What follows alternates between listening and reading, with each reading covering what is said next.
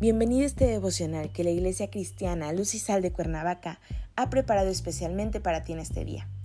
Te animo a que dispongas tu corazón para escuchar la enseñanza que el Señor ha preparado especialmente para ti. La serie en la que nos encontramos actualmente es Indignos, parte 2. Así que te animo, dispón tu corazón. ¿Listo? Vamos a comenzar.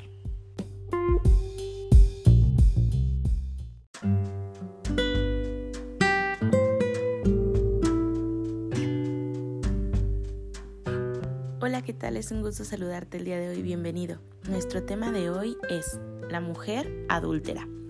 Hoy te voy a pedir que tomes tu Biblia y me acompañes a Juan 8, versículos 10 y 11. La palabra del Señor dice, Enderezándose Jesús y no viendo a nadie sino a la mujer, le dijo, Mujer, ¿dónde están los que te acusaban? Ninguno te condenó. Ella dijo, Ninguno, Señor. Entonces Jesús le dijo, Ni yo te condeno, vete y no peques más. Me gustaría ponerte en contexto. Jesús fue al templo. Entonces los maestros de la ley y los fariseos llevaron al templo a una mujer. La habían sorprendido cometiendo adulterio. Entonces pusieron a la mujer en medio de toda la gente y le dijeron a Jesús, Maestro, encontramos a esta mujer cometiendo pecado de adulterio. En nuestra ley Moisés manda que a esta clase de mujeres las matemos a pedradas. ¿Tú qué opinas? Y ellos le hicieron esa pregunta para ponerle una trampa, para tentarlo. Si él respondía mal, podrían acusarlo. Pero Jesús se inclinó y empezó a escribir en el suelo con su dedo. Sin embargo, como no dejaban de hacerle preguntas, Jesús se levantó y les dijo, Si alguno de ustedes nunca ha pecado, tire la primera piedra. Luego volvió a inclinarse y siguió escribiendo en el suelo. Al escuchar a Jesús, cada uno empezó a irse, comenzando por los más viejos, hasta que Jesús se quedó solo con la mujer. Fue entonces que Jesús se puso de pie y le dijo a la mujer, justo el texto que acabamos de leer. Mujer, los que te trajeron se han ido, nadie te ha condenado. Ella le respondió, Así es, Señor, nadie me ha condenado. Y Jesús le dijo, Tampoco yo te condeno. Puedes irte, pero no vuelvas a pecar. Para algunas personas, a veces es más fácil perdonar a los otros que a sí mismos. El sentimiento de culpa es tan implacable que no les da oportunidad alguna de descanso. Y esto sucede generalmente cuando la consecuencia del pecado cometido no tiene vuelta atrás. En la historia que acabamos de leer, la mujer que es descubierta cometiendo adulterio tampoco podía volver atrás. El adulterio ya se había consumado. Ahora bien, intenta imaginar la vergüenza que sintió ella al ver su pecado expuesto frente a una multitud. Por cierto que además de sentirse culpable y destruida, todavía tenía que soportar acusaciones de las otras personas.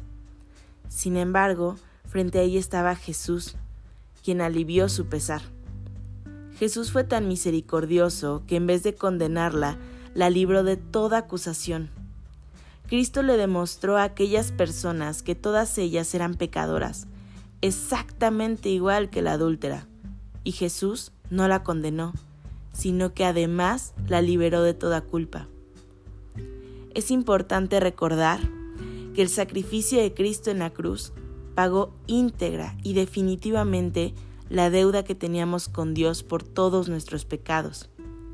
Para el Señor no hay distinción de pecado, no hay un pecado mayor o uno menor que otro.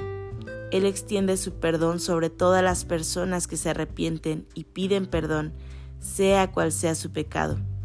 De esa forma nos ofrece alivio para la culpa. Si hoy tú todavía cargas con algún sentimiento de culpa por algún pecado que cometiste, no importa cuál sea, confiésala a Dios, pero sobre todo, confía en su perdón. Renueva tus esperanzas en el Señor y mira con fe el futuro. Jesús nos dijo a todos, yo les perdonaré todas sus maldades y nunca más me acordaré de sus pecados. Entonces, cuando el sentimiento de culpa quiera atormentarte y entristecerte, acuérdate del amor de Jesús. Cubre tu pasado con su perdón. Podemos tener una vida nueva en Cristo, igual que la tuvo la mujer adúltera. Padre Celestial, en el nombre de Jesús te damos gracias, Señor, porque en ti encontramos vida eterna y perdón, Señor, porque en ti podemos renovar y ser nuevas criaturas, Señor. Gracias por tu misericordia, gracias por tu amor. Gracias Señor por tu sacrificio hecho por cada uno de nosotros en la cruz. Sé con nosotros este día, Señor, y que tu presencia nunca nos abandone. Oramos a ti en el precioso nombre de Cristo Jesús, Señor y Salvador nuestro. Amén.